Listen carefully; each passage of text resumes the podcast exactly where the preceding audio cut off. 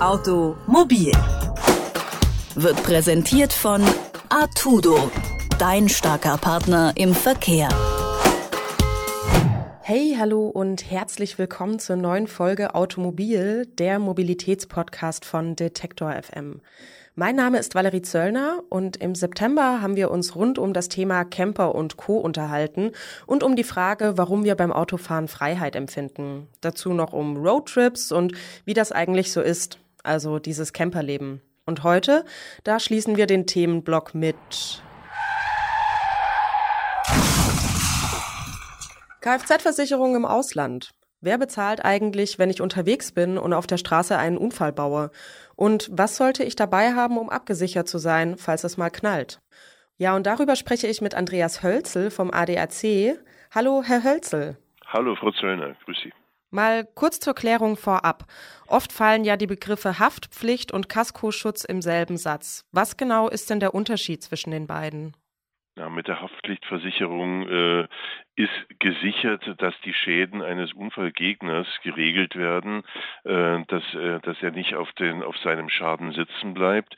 Und mit Kasko, da gibt es Teilkasko, Vollkasko, äh, geht es letztlich um die Schäden am eigenen Fahrzeug. Aber ähm, Teilkasko beispielsweise bei Unwettern, äh, die dann greift, äh, Vollkasko ist einfach jeder Schaden, der am eigenen Fahrzeug passiert durch einen Unfall, der dann geregelt werden kann. Mhm.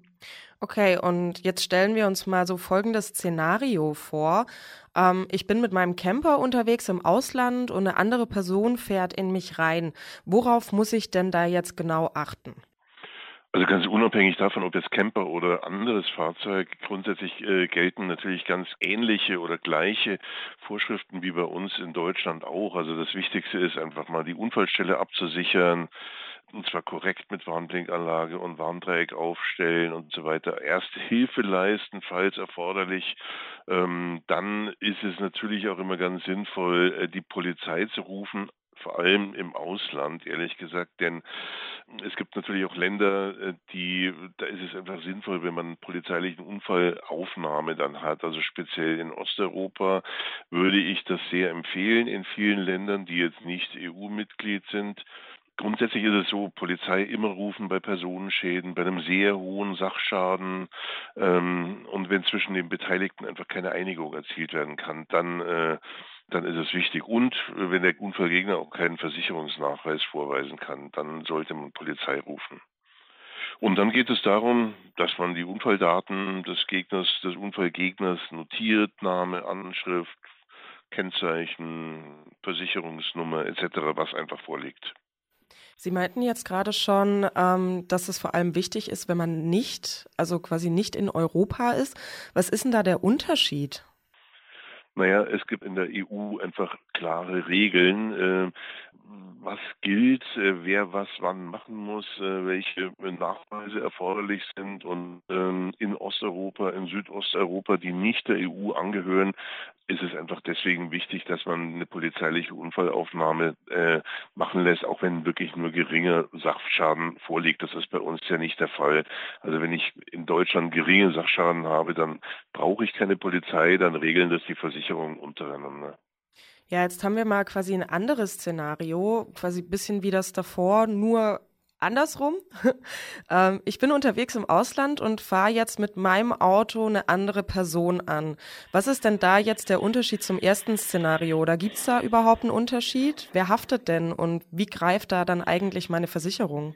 Wenn man selber einen Unfall verursacht im Ausland, meinen Sie jetzt? Genau. Ähm, Okay, ähm, ja, wenn man selber im Ausland unterwegs ist und man fährt das Auto einer anderen Person an oder man äh, verursacht einfach einen Schaden, dann haftet äh, bei meinem Eigenverschulden auch meine eigene äh, Haftpflichtversicherung. Dafür habe ich sie, dass dann eben ein Schaden abgewickelt werden kann, äh, wenn ich den Unfall verursacht habe. Die reguliert das Ganze und äh, den Schaden an meinem eigenen Fahrzeug, den ich dabei äh, erlitten habe, der kann dann gegebenenfalls eben über eine bestehende Vollkaskoversicherung abgewickelt werden. Hm. Das heißt, Sie würden schon sagen, dass wenn ich jetzt irgendwie unterwegs bin und ich bin jetzt zum Beispiel nicht so die sichere Autofahrerin, dass so eine Vollkaskoversicherung schon empfehlenswert wäre. Das hängt natürlich auch sehr stark vom Wert des Fahrzeugs ab. Also für neue Fahrzeuge ist es sicherlich sehr zu empfehlen, wenn Sie ein sehr altes Fahrzeug haben, der ähm, da ist eine Vollkaskoversicherung natürlich auch immer eine Preisfrage. Die kostet natürlich deutlich mehr ähm, zusätzlich zur normalen Haftpflichtversicherung plus Teilkaskoversicherung. Ähm, also deswegen, das muss man sich gut überlegen, äh, entspricht das noch dem Wert des Fahrzeugs, weniger jetzt vielleicht auch dem, äh, dem eigenen Fahrvermögen. Ja gut, und jetzt bin ich immer noch unterwegs im Ausland, quasi das dritte Szenario und es kracht und das ist so ein Unfall, in den ich verwickelt bin, aber es ist jetzt nicht so ganz direkt klar, wer schuld ist. Auf was muss ich denn da wirklich achten? Also wer haftet, ähm, das hängt dann immer vom jeweiligen Landesrecht ab. Äh, entweder äh, trägt hier dann jeder seinen Schaden selbst, äh, wenn man eine Vollkaskoversicherung hat, dann ist ja, wie gesagt, kann man über die ja den Schaden abwickeln. Oder, das ist auch häufig der Fall, im Ausland wird die Haftungsquote so bei 50-50 eingepegelt.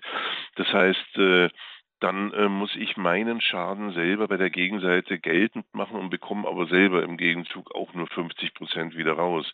Also auf jeden Fall sollte man mal versuchen, seinen Schadensersatzansprüche bei der gegnerischen Versicherung geltend zu machen. Mhm.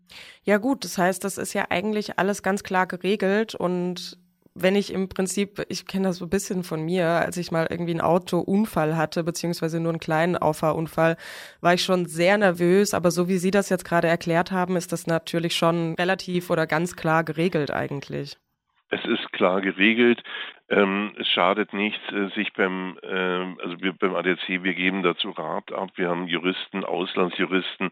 Ähm, wir helfen in der Not und äh, die, über die Notrufstationen kann da wirklich äh, gute Hilfe geleistet werden, dass man sich zumindest erkundigt, was mache ich jetzt am besten. Also ich hatte selber mal einen Unfall in Ungarn, da war ich äh, heilfroh, dass ich äh, eine Rechtsschutzversicherung hatte, ähm, habe mir dann in Ungarn den Anwalt genommen, ähm, der mich sehr gut beraten hat, denn äh, das gab einfach viele Dinge zu regeln dort, äh, von denen ich äh, keine Ahnung hatte, was zu tun war und was nicht zu tun war, der mir dann einfach sehr gut gesagt hat, was jetzt Schritt eins ist und Schritt zwei und Schritt drei. Also im Zweifelsfall einfach auf die Profis zurückgreifen. So würde ich es empfehlen. Mhm. Grundsätzlich gilt, wer sich vorbereitet, den erwarten selten unschöne Überraschungen. Und wenn man den ganzen Tag mit dem Camper unterwegs ist, dann findet man oft nicht nur das Abenteuer, sondern auch Menschen, die nicht Auto fahren können. Deshalb sollte man sich vor einem Leben im Camper ganz genau darüber informieren, welche Kfz-Versicherung welchen Schaden in welchem Land übernimmt. Und Tipp vom Profi, an der Versicherung sollte man bei einer Reise definitiv nicht sparen. Das war's von mir für heute. Ab nächster Woche geht's weiter mit einem neuen Themenblock. Es geht um Autos, um die Wirtschaftsrutsche, Aufschwung, Abschwung, wie viel Geld liegt da eigentlich und wie viel Zukunft steckt da drin? Da gehe ich mal historisch und mal zukunftsorientiert ran. Ihr dürft gespannt sein. Macht's gut und bis nächste Woche. Ciao. Automobil